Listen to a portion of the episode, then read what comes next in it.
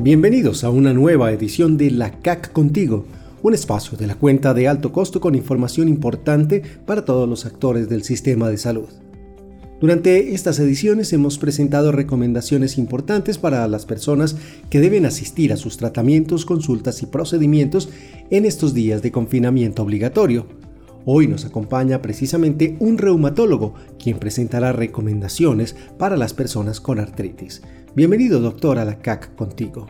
Hola, mi nombre es Paul Méndez. Yo soy internista y reumatólogo. Soy el jefe de la sección de reumatología de la Fundación Santa Fe de Bogotá y fui presidente de la Asociación Colombiana de Reumatología. Quiero invitarlos a seguir las recomendaciones gubernamentales sobre el aislamiento social, lavado de manos y medidas de autocuidado frente a la pandemia del coronavirus.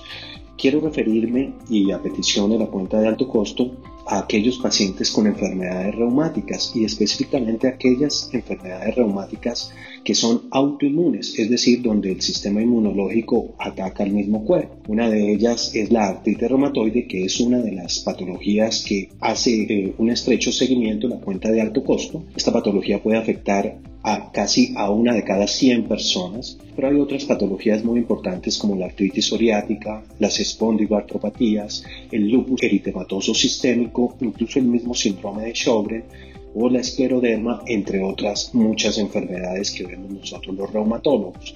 Eh, estas patologías en conjunto pueden llegar a ser el 5% de la población padecerlas o tenerlas de forma activa o de forma latente. Mm, las recomendaciones o lo que se ha visto con respecto a estas enfermedades y a lo que está ocurriendo en la pandemia por el COVID-19 o coronavirus eh, son muy limitadas. No tenemos todavía datos conclusivos. Hay unos datos iniciales con respecto a poblaciones en riesgo, como son las personas mayores de 65 años o 60 años en algunos casos, como son las personas con enfermedades cardiovasculares, como son las personas con enfermedades pulmonares o renales, o como son aquellas personas que tienen eh, diabetes o algunas otras patologías.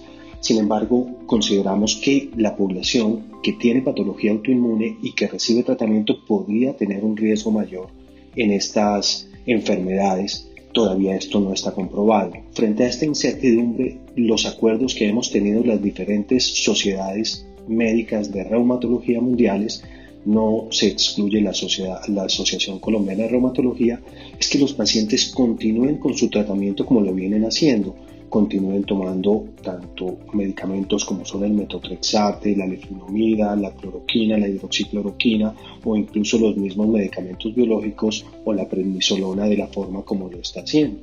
Sin embargo, deben hablar con cada uno de sus reumatólogos para evaluar si se puede disminuir la dosis de cada uno o si se continúa. Esto a discreción de sus reumatólogos como son quienes conocen sus casos, se puede dar.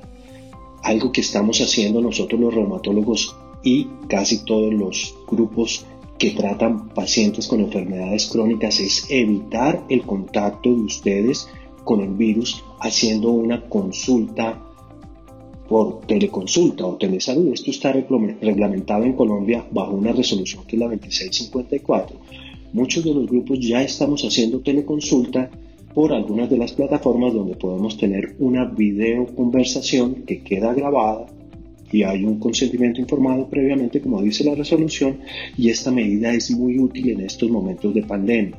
Entonces, esa es una de las recomendaciones que casi todas las sociedades de reumatología tienen las otras recomendaciones son reforzar lo que ya el gobierno ha dicho, el aislamiento social. En este momento estamos en cuarentena, no sabemos si esta medida va a, extenderse o va a ser dada de forma intermitente como se está sugiriendo en una estrategia que se llama de acordeón.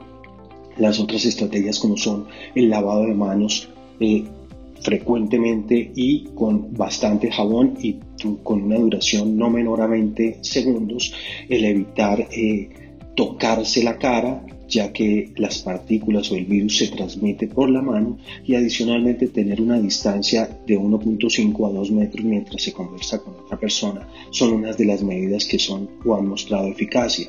El uso de tapabocas es algo que se debe evaluar en cada uno de los casos. Si ustedes deben asistir a una consulta presencial por alguna razón, y están tomando algún medicamento inmunomodulador, se les sugiere que utilicen un tapabocas para, para evitar de alguna forma pues el contagio y obviamente cuidarse mucho lavándose las manos o usando algún tipo de gel desinfectante. Algunos de los medicamentos que utilizamos en reumatología están siendo probados para ver su eficacia en las fases donde el coronavirus ha complicado generando daño a nivel pulmonar o en algún otro órgano que compromete la vida. Estos son la hidroxicloroquina, cloroquina, incluso los mismos corticoides, la metilprednisolona o algunos biológicos como el tocilizumab, además de algunos antivirales. Todavía su utilidad no se conoce. Algunos pronunciamientos como los que ha hecho el, presidente de los Estados Unidos sobre la hidroxicloroquina, lo que han hecho es que la gente masivamente compre este medicamento, haciendo que se desabastezca y las personas que realmente lo necesitan, como son los pacientes con lupus eritematoso sistémico o síndrome de Sjögren o artritis reumatoide, difícilmente lo consigan. Por favor, no lo compren masivamente, todavía no hay pruebas que para toda la población sirva. Son algunos casos excepcionales en circunstancias que realmente todavía los estudios son, están en fases muy preliminares. Una vez más, los invito a seguir las indicaciones eh, y las recomendaciones gubernamentales y apoyar cada una de las decisiones que se tienen y agradezco la cuenta de, de alto costo este espacio. Muchas gracias, doctor Paul Méndez, por sus consejos y recomendaciones para estos tiempos de cuarentena obligatoria. Pronto nos acompañará otro especialista en la CAC contigo.